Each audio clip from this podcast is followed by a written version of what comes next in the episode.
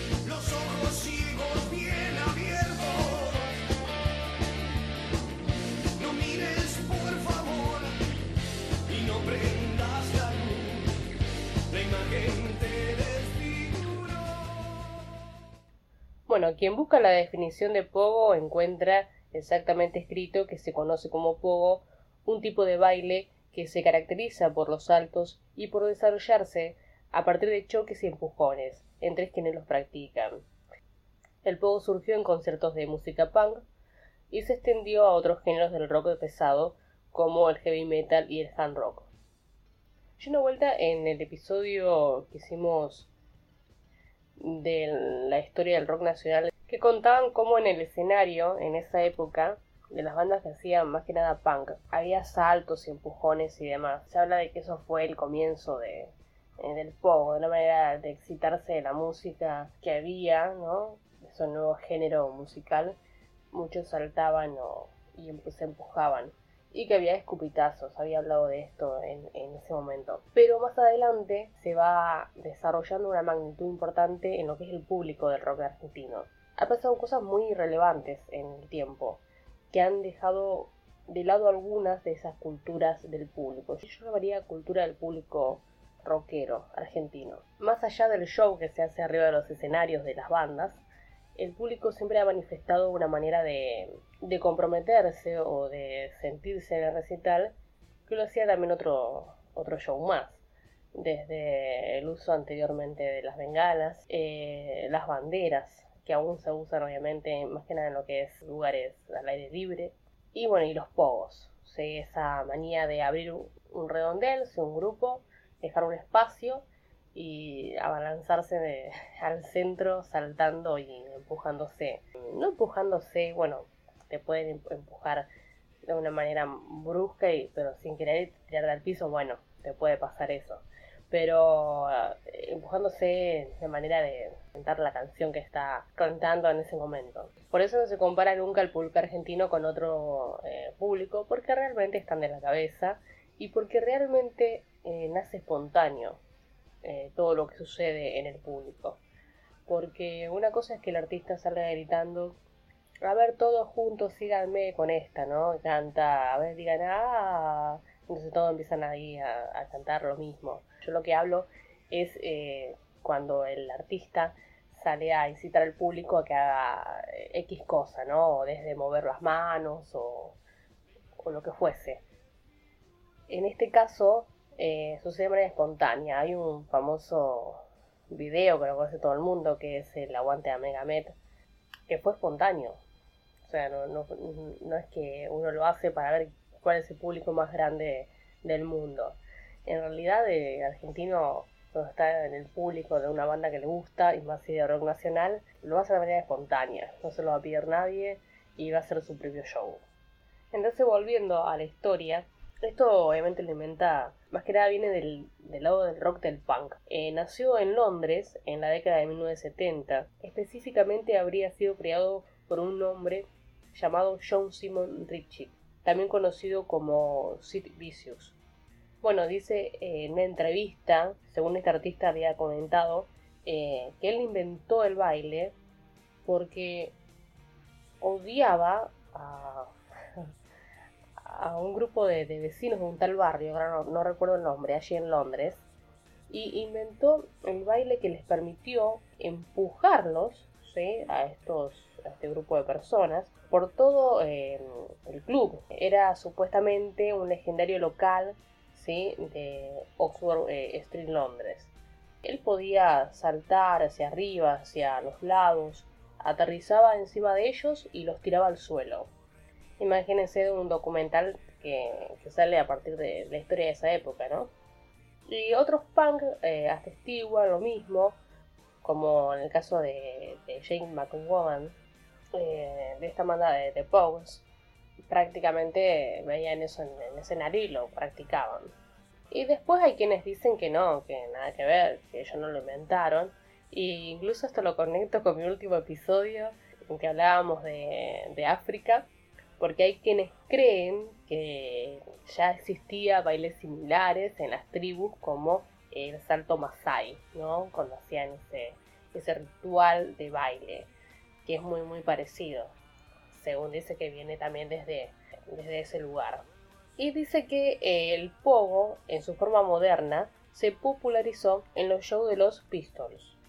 Bueno, no es algo tan eh, sencillo de, practicar, hay que tener mucha pasión y mucha energía en el, en el cuerpo y tener buen estado físico para poder realizarlo porque eh, tiene sus consecuencias desde heridas leves, hematomas, roturas de labios, heridas de, rodillas porque obviamente te caes, codos sangrantes, eh, es indispensable no usar gafas para entrar al espacio abierto que se hace, porque como les decía, se hace eh, una especie de ronda, se deja un espacio abierto en el centro y luego empiezan todos a entrar saltando y ahí es cuando se choca con los cuerpos.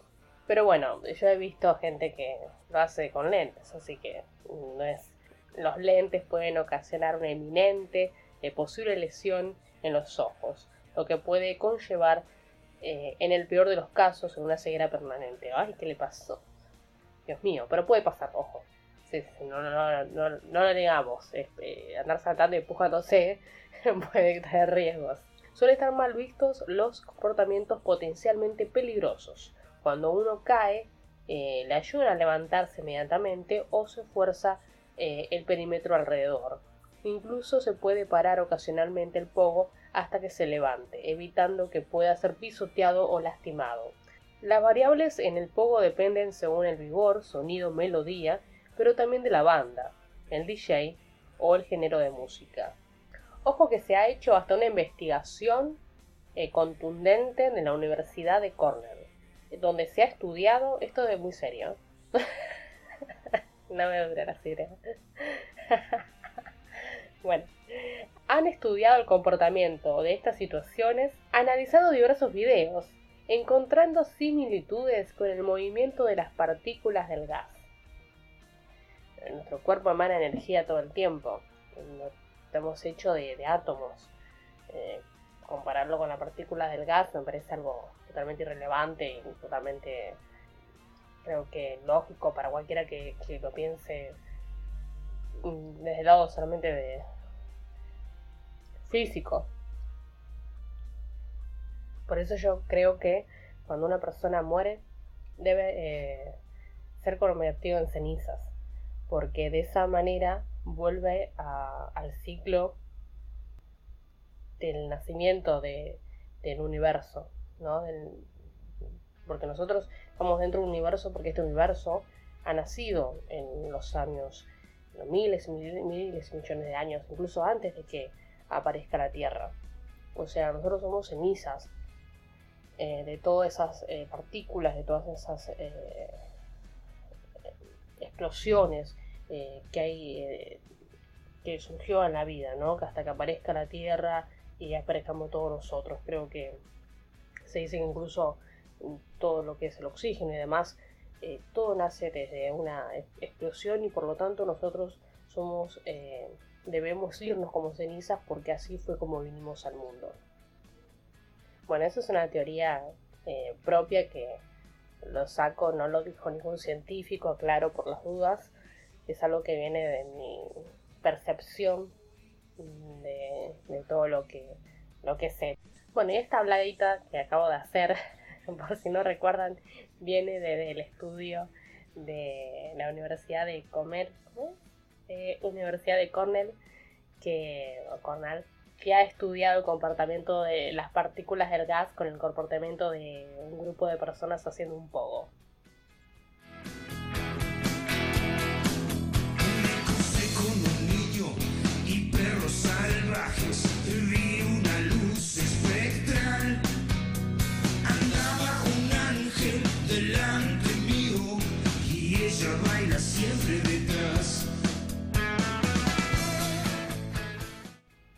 Argentina hacer un pogo es algo infaltable en un recital, pero ninguna banda, ni siquiera argentina, ni del extranjero, nunca, jamás, va a poder comparar el pogo más grande del mundo. No se puede comparar nada con una cultura que está dentro del rock nacional, pero que es propia de una sola banda, que es de Patricio Rey y los Redonditos de Ricota. Bautizada Misa Ricotera, una banda con miles de fanáticos, a pesar que los artistas siguen su propio camino, como es el Indio Solari y los fundamentalistas del aire acondicionado, o Sky Bailison con los Fakires, cada uno ha formado parte de una historia, de, un emblema de nuestro rock, que es eh, esa banda que ha llegado al corazón y a los sentimientos de miles y miles de personas. Cuando comienza toda esta cultura, en este caso vamos a separar dos cosas. Sky Bellison tiene una banda que eh, se presenta más a menudo, ¿sí?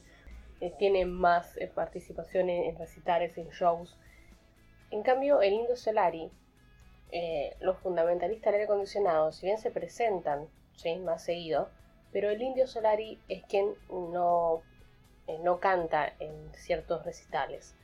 Entonces, cuando se anuncia que él va a cantar en recital, que va, a tocar junto a la banda, es cuando se genera todo esto, uh, por fin va a tocar, porque no lo hace prácticamente, diría, cada dos años. Antes se decía que cada vez que él saca un disco, eh, hace un show, cada año, cada dos años. El año pasado ha sacado un disco, entonces estaban todos en expectativa, en cualquier momento va a decir que va a hacer un show.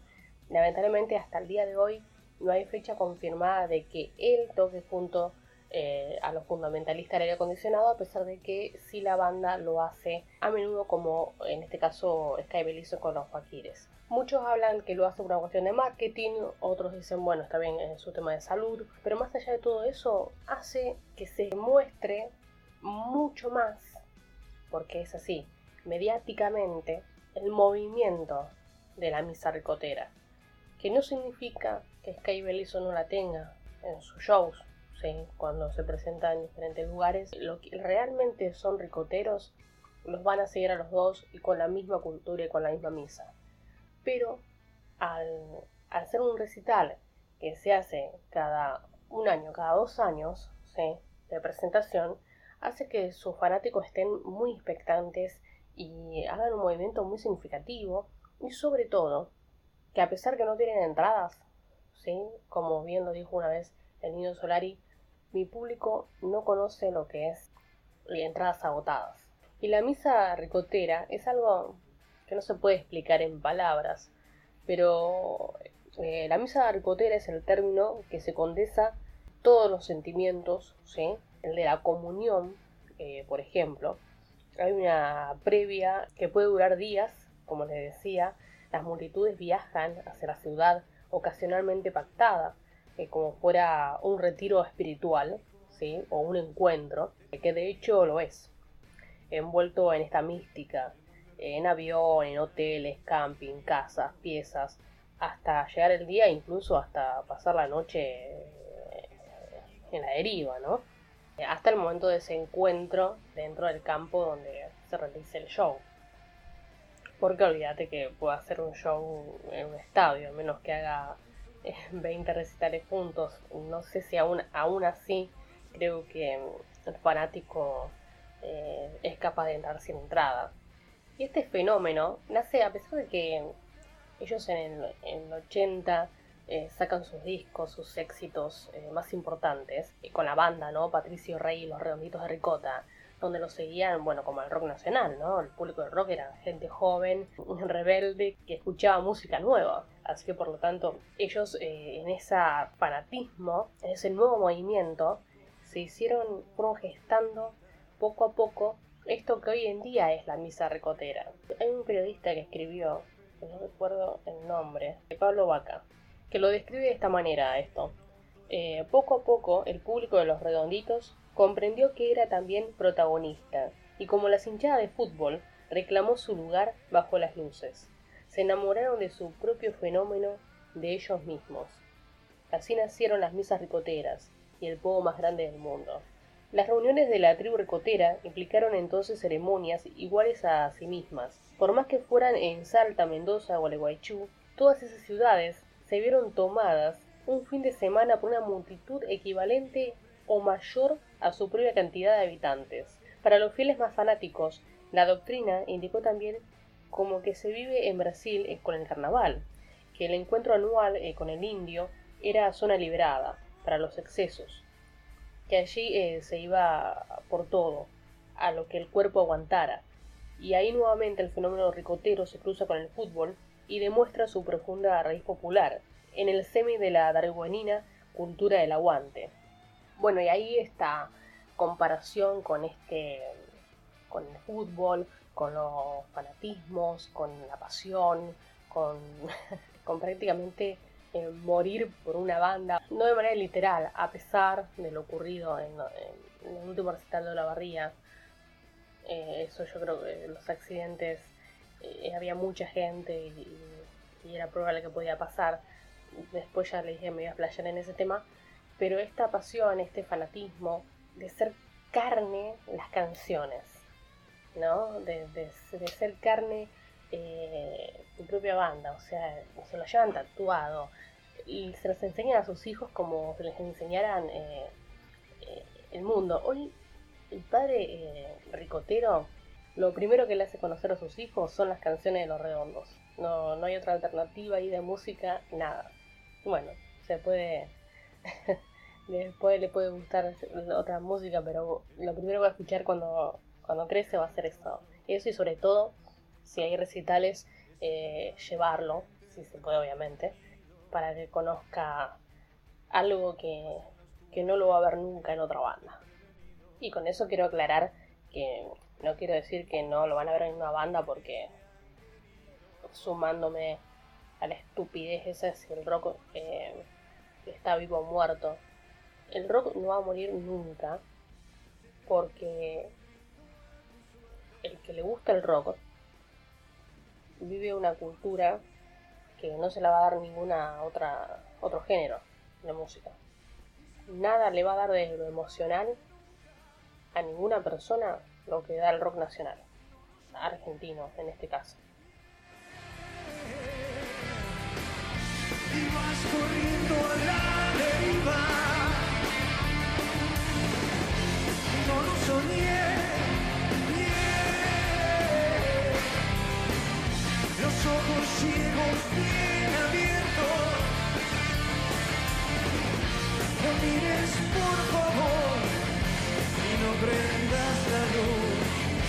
Con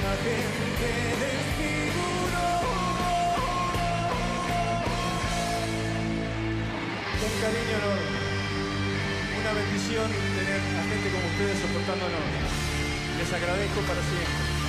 Gracias, gracias. Nos vemos seguramente en algún momento. Cariño.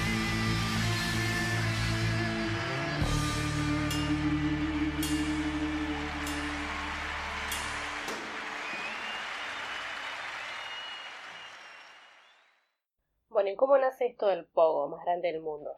Resulta que Mick Jagger, el loquito lindo de Mick Jagger, hizo varios recitales eh, en el Estadio de La Plata. Y bueno, la verdad que la gente cuando viene los Rolling Stones eh, hay un grupo de fanáticos muy importante, también la cultura rollinga es eh, conocida en Argentina, más que nada por bandas de, rock nacional, pero bueno, es una banda muy emblemática del mundo del rock. Entonces al, al, venir obviamente tiene sus seguidores, la gente, la gente llena los estadios con el show. Y Mick Jagger no tuvo mejor idea que desafiar al Indio Solari y decir que, dentro de su, eh, de su show eh, se iba a hacer el pogo más grande. Eh, más grande de aquel que había hecho el anteúltimo que fue uno de los primeros, un oyente me mandó y me dijo que, fue el más grande, el de Mendoza, ¿no? Pero le corrijo que en este caso el de Olavarría fue comparable, ¿no? La cantidad de gente que había. Quizás el número de, personas era impresionante. Entonces, bueno, a todo esto Luchar lo desafía con eso, pero el indio Solari hace recital en Olavarría, donde se cree que había alrededor de 350.000 eh, personas algunos dicen más, fue realmente el pogo más grande del mundo. O sea, no puedes desafiar a un público tan eh, fanático como lo es el, ricotero. Ya en el anterior recital en Tandil, donde él anuncia su, que el señor Parkinson le estaba pisando los talones, había 200.000 personas en ese recital. Y en la barría, bueno, como les decía, 350.000 personas se cree que había, de las cuales obviamente no es que había 350.000 entradas a la venta. Se desbordó demasiado, de hecho el mismo indio había cortado a recitar en un par de oportunidades y había exigido al público que se cuiden entre todos. Y se cree que había entre 3 y 4 personas por metro cuadrado en el recital y lamentablemente hubo dos muertos y decenas de heridos y intoxicados. Eh, una situación controlada que se extendió eh, por más de un día, ¿no? Así con respeto, obviamente, a la familia de las víctimas, no, no creo que se permita volver a, repetirse, o al menos va a tener que ser un periodo mucho más grande, eh, con un control quizás eh, mucho más grande, ¿no? Si es que algún día vuelve a tocar el indio, todavía ya pasaron, pasó mucho tiempo ya del, del último recital. Igual el público ricotero se ha bancado hasta fríos extremos, se ha bancado lluvias.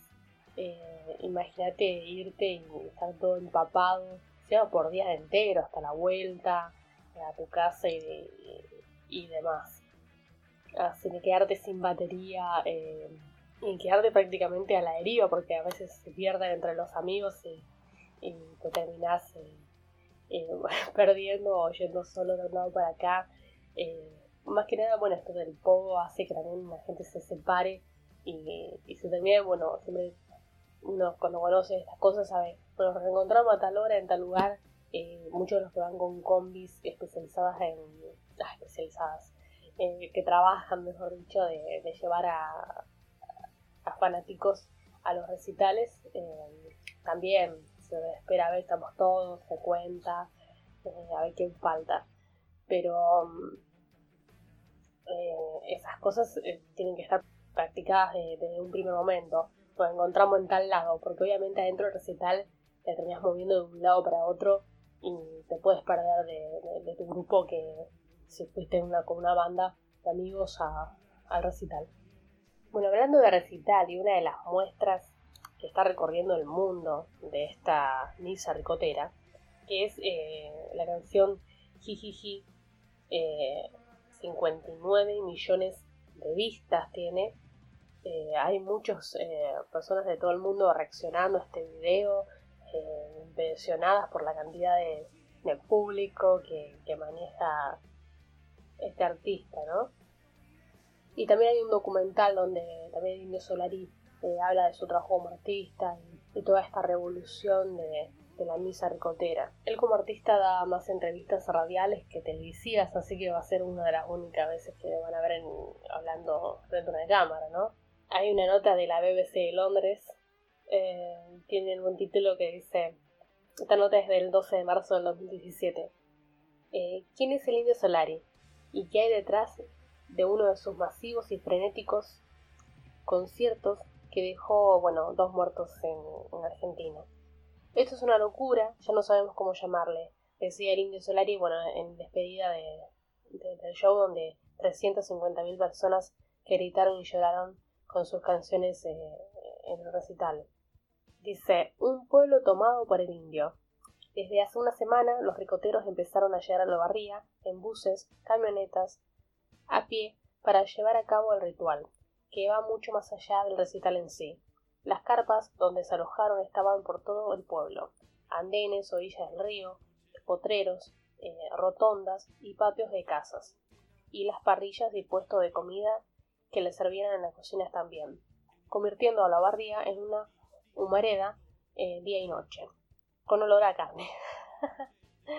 Esto es lo que dice la nota. Los ricoteros pasaron los días previos al concierto comiendo choripán, tomando cerveza más fría que un brazo. Posta que lo dice la. ah, lo que estoy leyendo. Eh, dice: tomando cerveza más fría que un brazo de Mauricio Macri y bebiendo el tradicional Fernet con coca, servido en botellas de 2 litros cortadas por la mitad y cantando en clave de barra brava, de equipo de fútbol, los himnos del indio. La connotación de barra brava, Dios mío. bueno, la, la, nota en sí va al hecho, obviamente, del trágico accidente. Yo creo que si se hubiese esperado esta magnitud de personas, se podría haber organizado de otra manera más efectiva y que no en otro lugar porque ya sí, si cuatro personas en un metro cuadrado eh, es peligroso, obviamente ya se tenía que hablar prácticamente un predio mucho, mucho más grande que va a necesitar el Indio Solari a futuro cuando haga otro recital para que no eh, vuelva a haber este lamentable hecho de, pérdida de vidas, ¿no? Eh, no es algo que dé al propósito, pero es algo que lo superó y que obviamente siempre la responsabilidad está desde la organización, tanto del ámbito también de la municipalidad, ¿no? Que abraza a este tipo de recitales, ¿no? Eh, estar preparados para esto, porque si esto hubiese tenido más control, eh, bueno, obviamente el predio no lo, no iban a cambiar de un día para el otro, pero ya se sabe que va a necesitar algo, más grande y esto no va a volver a ocurrir.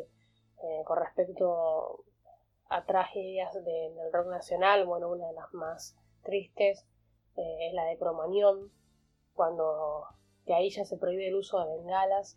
Eh, las bengalas eh, usadas en, dentro de un lugar, está todo cerrado, bueno, eso ya no se permite mucho más, te hacen pesquisas para, para que no lleves nada de eso, pero bueno, siempre hay una que otra que lamentablemente se escapa de las autoridades y que eso ya está desde la conciencia de cada uno también, ¿no?